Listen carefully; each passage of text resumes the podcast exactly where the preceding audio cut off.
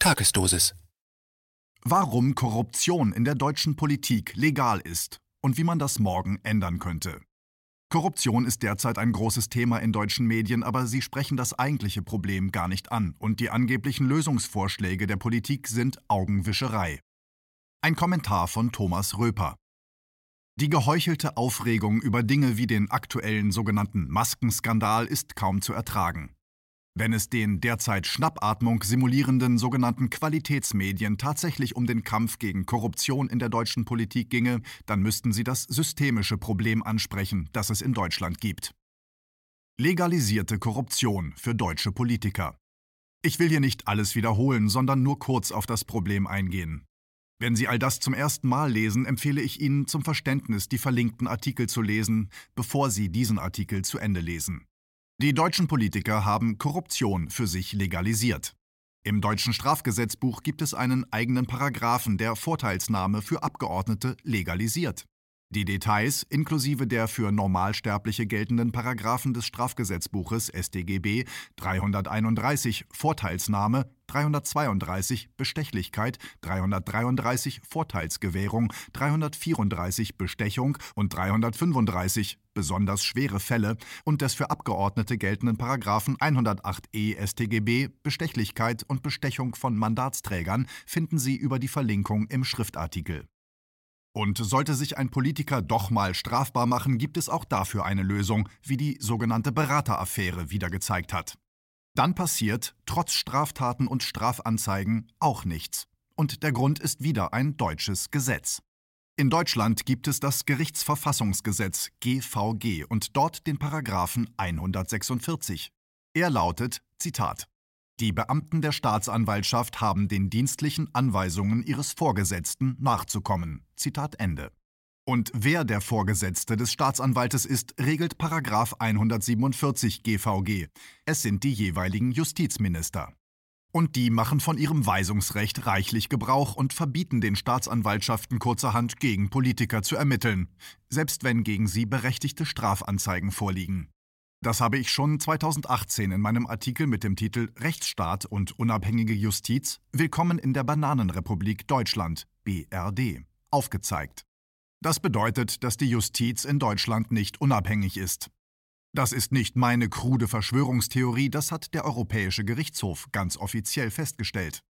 Der Europäische Gerichtshof hat am 27. Mai 2019 unter den Aktenzeichen C508-18, C82-19, C509-18 sein Urteil gefällt und entschieden, dass Litauen europäische Haftbefehle ausstellen darf, Deutschland aber nicht, da die deutsche Justiz nicht unabhängig von der Exekutive, sprich der Regierung, ist.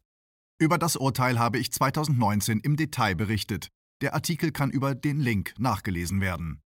Wenn es den sogenannten Qualitätsmedien also darum ginge, Korruption in der deutschen Politik anzuprangern, dann müssten sie diese Dinge ansprechen und ihren Lesern aufzeigen, dass es sich bei dem sogenannten Maskenskandal keineswegs um eine Ausnahme handelt, sondern dass die Betroffenen etwas getan haben, was absolut normal ist in Deutschland.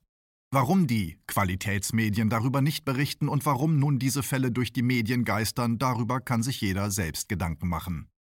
Strafrechtliche Folgen, das werden wir auch dieses Mal wieder erleben, wird der Maskenskandal für die Betroffenen jedenfalls keine haben, solange sie ihre durch Korruption erhaltenen Einkünfte nur der Bundestagsverwaltung gemeldet und ordnungsgemäß versteuert haben.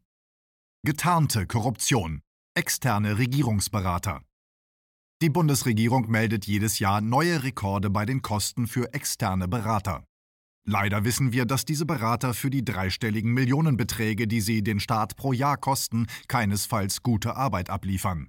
Erinnert sei wieder an von der Lions Beraterskandal, bei dem die teuren Berater kein Projekt fertiggestellt haben, oder an den Mautskandal, der den Staat viel Geld gekostet hat, obwohl oder besser gesagt, weil externe Berater involviert waren. Im letzten Jahr hat die Bundesregierung 344 Millionen für externe Berater ausgegeben. Die Berater sind meist Anwaltskanzleien oder auch IT-Unternehmen. Man muss sich fragen, ob es nicht viel billiger wäre, wenn die Regierung eine eigene Beratungsbehörde schaffen würde, in der sie eigene und damit von den Beratungsfirmen unabhängige Spezialisten beschäftigt. Und ja, die würden viel mehr verdienen als normale Beamte oder sogar als mancher Minister selbst. Das ist nun einmal so, diese Spezialisten kosten viel Geld. Aber es wäre billiger, wenn die Regierung sie direkt einstellt und bezahlt, als wenn sie stattdessen Beratungsfirmen engagiert, die diese Spezialisten so gut bezahlen und darüber hinaus auch noch selbst Geld verdienen wollen. Hinzu kommt, dass man diese Beratungsfirmen mit ihren teuren Spezialisten nicht bei jedem Projekt neu engagieren müsste, die Experten wären ohnehin beim Bund angestellt. Das würde wesentlich billiger werden als die 344 Millionen Euro, die die Regierung 2020 für Berater ausgegeben hat. Und wenn sie für alle Ministerien und Behörden Deutschlands arbeiten würden, hätten sie reichlich zu tun. Für den Steuerzahler wäre das billiger, nur die Beratungsfirmen würden weniger verdienen. Warum externe Berater problematisch sind. Dass externe und sehr teure Berater keine Garantie für gute Ergebnisse sind, sehen wir fast täglich. Siehe Mautskandal und andere Beispiele. Aber das ist noch nicht alles.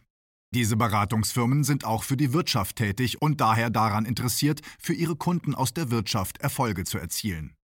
Das führt dazu, dass Lobbyisten einer Branche als Berater eines Ministeriums die Gesetze schreiben, die die Branche haben will. Das extremste und wahrscheinlich teuerste Beispiel haben wir in der Finanzkrise gesehen. Zur damaligen Bankenrettung wurde extra ein Gesetz verabschiedet.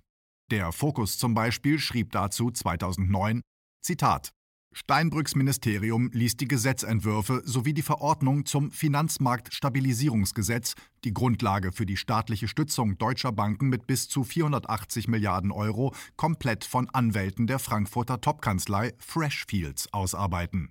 Zu deren Mandanten gehören fast alle führenden Banken der Republik. Zitat Ende. Die Kanzlei Freshfields ist die weltweit führende Lobbykanzlei für Banken. Das bedeutet, dass eine Kanzlei, die von den Banken dafür bezahlt wird, Gesetze zu erreichen, die für die Banken gut sind, das Gesetz schreiben durfte, das die Banken retten sollte. Am Ende hat das Gesetz den deutschen Staat 60 Milliarden gekostet und den Banken, die die Krise verursacht hatten, das Geld geschenkt. Die Details finden Sie über den entsprechenden Link im Schriftartikel. Vielleicht ist es überflüssig daran zu erinnern, aber der damals zuständige Minister Steinbrück wurde danach ein hochbezahlter Vortragsredner bei Veranstaltungen der Bankenwirtschaft. Für Vorträge hat er danach Hunderttausende Euro kassiert und außerdem wurde er nach seiner Zeit als Minister auch noch hochbezahlter Berater bei einer Bank. All das ist bekannt und, wie das Beispiel Steinbrück zeigt, für die Politiker ausgesprochen lukrativ. Die Rechnung zahlen die Steuerzahler und aufgrund der Sonderparagraphen für Politiker im StGB ist es keine Korruption, wenn ein Minister es zulässt, dass die Banken sich die Gesetze schreiben, an denen sie Milliarden verdienen und er hinterher in Form von hochdotierten Vorträgen von den Banken dafür bezahlt wird. Das ist in Deutschland legal. Trotzdem oder deswegen hat sich der heutige Bundesfinanzminister Scholz gerade wieder dagegen ausgesprochen, weniger Berater einzusetzen. Darüber hat, das ist selten genug, der Spiegel einen guten Artikel geschrieben mit dem Titel Millionenaufträge der Bundesregierung. Scholz will Einsatz externer Berater nicht reduzieren. Man kann dort unter anderem lesen, dass externe Berater bei IT-Projekten der Regierung eingesetzt werden und dass diese von externen Beratern durchgeführten Projekte Flops sind. Das sehe ich als Bestätigung meiner Idee, eine Beratungsbehörde zu schaffen, in der die Bundesregierung die Experten beschäftigt, die sie immer wieder benötigt, zum Beispiel IT-Spezialisten. Für ein einzelnes Ministerium mag es sich nicht lohnen, solche Experten für ein Projekt einzustellen, für die Regierung als Ganzes aber schon, weil die Experten dann allen Ministerien und Behörden für ihre IT-Projekte zur Verfügung stehen würden. Die verschiedenen Formen von politischer Korruption es gibt vielfältige Formen von vollkommen legaler Korruption in der deutschen Politik. Abgeordnete dürfen von Lobbyisten Geld annehmen und dafür als Gegenleistung Kontakte zur Regierung herstellen, Geschäfte mit der Regierung vermitteln oder darauf drängen, dass Gesetze im Sinne ihrer Geldgeber verändert werden. Das ist legal, wenn die Abgeordneten das nur der Bundestagsverwaltung melden und die Einnahmen versteuern. Abgeordnete dürfen auch ganz offen mit Lobbyisten zusammenarbeiten und sich von denen bezahlen lassen. Der Spiegel hat das in den höchsten Tönen gelobt, obwohl auch das Korruption ist, wenn Abgeordnete Geld von Leuten nehmen, deren Beruf es ist, die Gesetzgebung im Interesse bestimmter Branchen oder Firmen zu beeinflussen. Das geht so weit, dass man in Deutschland sogar Minister werden kann, wenn man mit einem Lobbyisten verheiratet ist, und dann entscheidet der Minister höchst selbst über Geschäfte mit der Firma seines Ehepartners. Das ist keine Korruption in Deutschland. Und wenn der Minister mit seinem Lobbyisten-Ehepartner auch noch eine Villa kauft, die sie sich eigentlich gar nicht leisten können, stellt in den sogenannten Qualitätsmedien niemand kritische Fragen. Außerdem dürfen Politiker in Deutschland Gesetze von Lobbyisten schreiben lassen und nach ihrem Ausscheiden aus der Politik von der Branche, die an dem Gesetz Milliarden verdient hat, viel Geld für Vorträge annehmen. Auch das ist keine Korruption in Deutschland. Ein besonders schönes Beispiel gab es erst vor kurzem. Ende 2019 wechselte die Grünen-Abgeordnete Kerstin Andrehe, wirtschaftspolitische Sprecherin der Grünen im Bundestag, direkt aus dem Bundestag an die Spitze des größten Energielobbyisten Deutschlands, den Bundesverband der Energie- und Wasserwirtschaft. Und in dieser Position hat sie dafür gekämpft, dass die Betreiber der Atomkraftwerke den erzwungenen Atomausstieg versilbert bekommen. Und sie hat ihren Job gut gemacht, denn alleine für nicht gelieferten Strom haben die Atomkonzerne unter anderem dank ihrer Lobbyarbeit 2,4 Milliarden Euro vom Staat bekommen. Ob die Wähler der Grünen Frau Andrehe wohl für dieses Engagement in den Bundestag gewählt haben? Und um die Verarschung der Steuerzahler komplett zu machen, hat der Spiegel darüber berichtet, wie Abgeordnete der Grünen die Entschädigung für die Atomkonzerne kritisieren, für die ihre Parteifreundin gekämpft hat.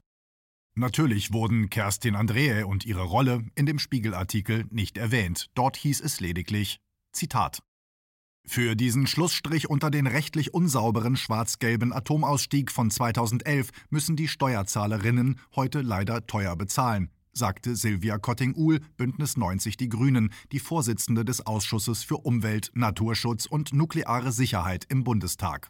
Zitat Ende. All das ist bekannt. Die Liste ist lang.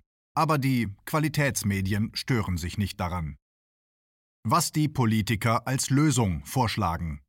Nun, wo die Medien mal wieder einen Skandal durch das mediale Dorf treiben, übertreffen sich die Politiker mal wieder mit Aktionismus. Das ist jedes Mal das Gleiche, nur geändert wird am Ende nichts.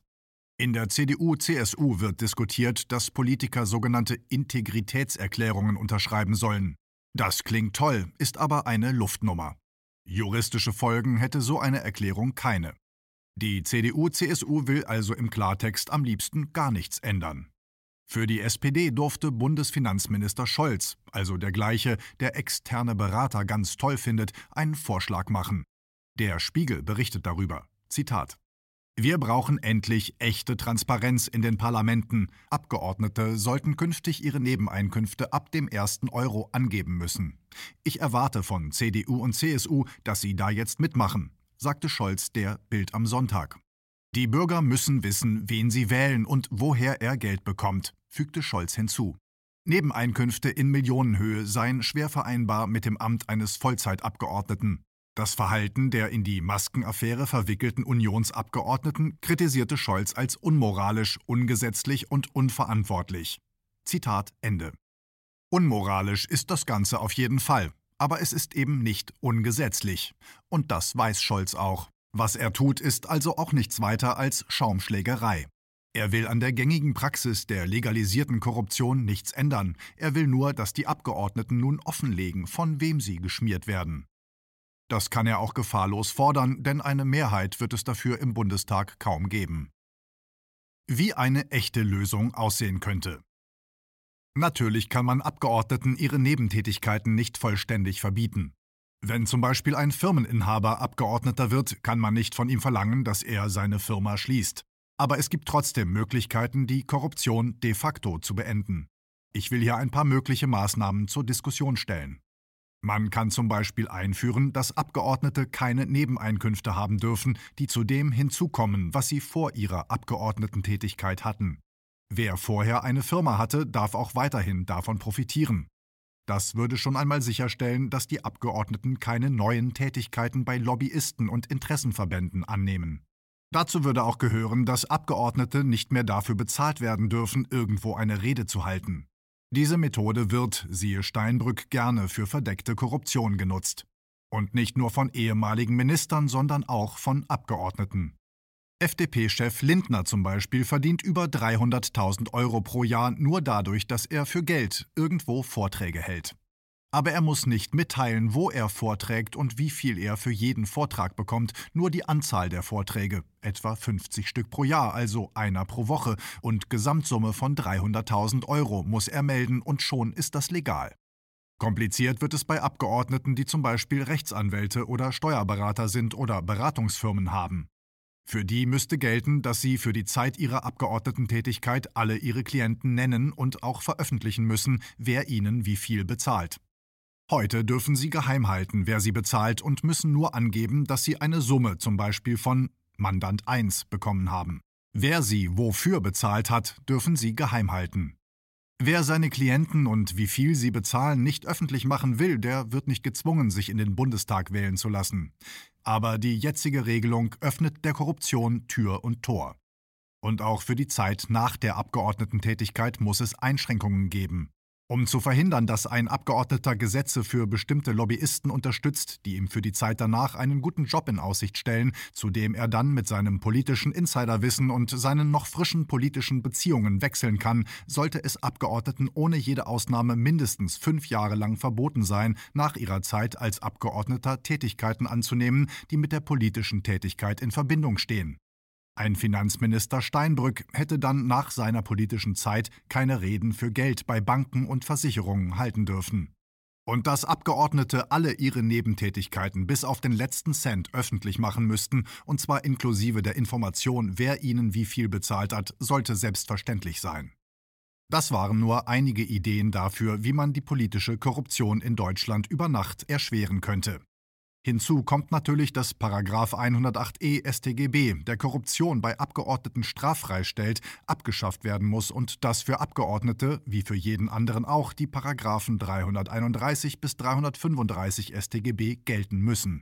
Gleiches gilt für die Paragraphen 146 und 147 GVG, mit denen in Deutschland die Unabhängigkeit der Justiz zugunsten der Politik ausgehebelt wird.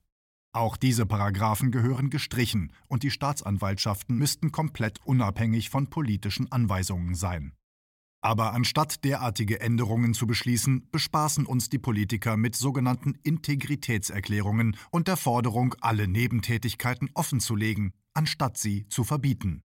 Und was machen die sogenannten Qualitätsmedien? Die spielen das Spiel mit und verschweigen ihren Lesern, dass politische Korruption in Deutschland legal und an der Tagesordnung ist. KenFM ist crowdfinanziert und unabhängig. Leiste deinen Beitrag zu freier Presse und unterstütze unsere Arbeit finanziell. Wenn du zukünftig keine Beiträge verpassen willst, abonniere den KenFM Newsletter und installiere dir die KenFM App für iPhone und Android. Weitere Informationen auf kenfm.de/support. Hallo Community. In diesem Video möchten wir euch das Thema Bitcoin ans Herz legen. Wir werden euch erklären, was Bitcoins sind, wie man damit bezahlen kann und welche Bedeutung diese Währung für KenFM hat. Viele von euch haben sicher schon von Bitcoin gehört oder nutzen es sogar privat. Wie ihr KenFM mit Bitcoins unterstützen könnt und warum das für uns aktuell sehr wichtig ist, verraten wir euch jetzt. Das ist ein Bitcoin. In Wirklichkeit existiert so ein Bitcoin aber gar nicht. Es gibt ihn nur virtuell im Internet als digitale Währung in einem digitalen Konto. Bitcoin ist eine sogenannte Kryptowährung, die bekannteste weltweit. Man kann damit via Computer oder Smartphone einkaufen, spenden oder sich gegenseitig Bitcoins zuschicken. Bitcoins kann man wie Währungen oder Edelmetalle zum aktuellen Wechselkurs kaufen, verkaufen oder von Freunden zugeschickt bekommen. Einzige Voraussetzung, ein E-Wallet, zu Deutsch eine elektronische Geldbörse. Das ist ein Account oder Konto, über das man Bitcoins empfangen oder versenden kann. Wie ihr wisst, nutzen auch wir bei KenFM schon seit ein paar Jahren Bitcoin, damit wir im Notfall auch finanziell unabhängig bleiben können, zum Beispiel von Banken, die uns nicht mehr mögen. Da viele Banken mit unserer Berichterstattung nicht einverstanden sind und nicht im Zusammenhang mit KenFM genannt werden möchten, kam es in den letzten Monaten so weit, dass uns gar keine Bank mehr mag. Weshalb wir leider damit rechnen müssen, vom kompletten IBAN-Zahlungsverkehr ausgeschlossen zu werden. Deshalb der Appell an euch, beschäftigt euch jetzt schon mit der Funktionsweise von Bitcoin, damit ihr uns auch im Notfall trotzdem weiter unterstützen könnt. Alles, was ihr dafür tun müsst, ist, eure bisherige Unterstützung in Euro einfach in Bitcoin an uns zu senden. Dazu legt ihr einfach eine kostenlose E-Wallet an, wandelt einen Betrag eurer Wahl in Bitcoin um und sendet uns diesen an unseren Bitcoin-Account. Den Link findet ihr unter jedem unserer Beiträge sowie unter diesem Video. Alternativ dazu könnt ihr aber auch diesen QR-Code mit eurem Smartphone scannen. Übrigens, eine detaillierte Schritt-für-Schritt-Anleitung haben wir zum Nachlesen für euch schon einmal vorbereitet. Ihr findet sie auf kenfm.de/bitcoin. Ob Bitcoin oder Kryptowährungen wirklich die Zukunft des Geldes sind, wissen wir nicht. Aber vielleicht ist das bald unsere einzige Option, so unabhängig wie möglich und vor allem ohne Bankkonto für euch in Zukunft weiterhin freien und unabhängigen Journalismus machen zu können. Wir hoffen sehr auf eure Unterstützung und sagen jetzt schon tausendmal Danke. Euer Team von KenFM.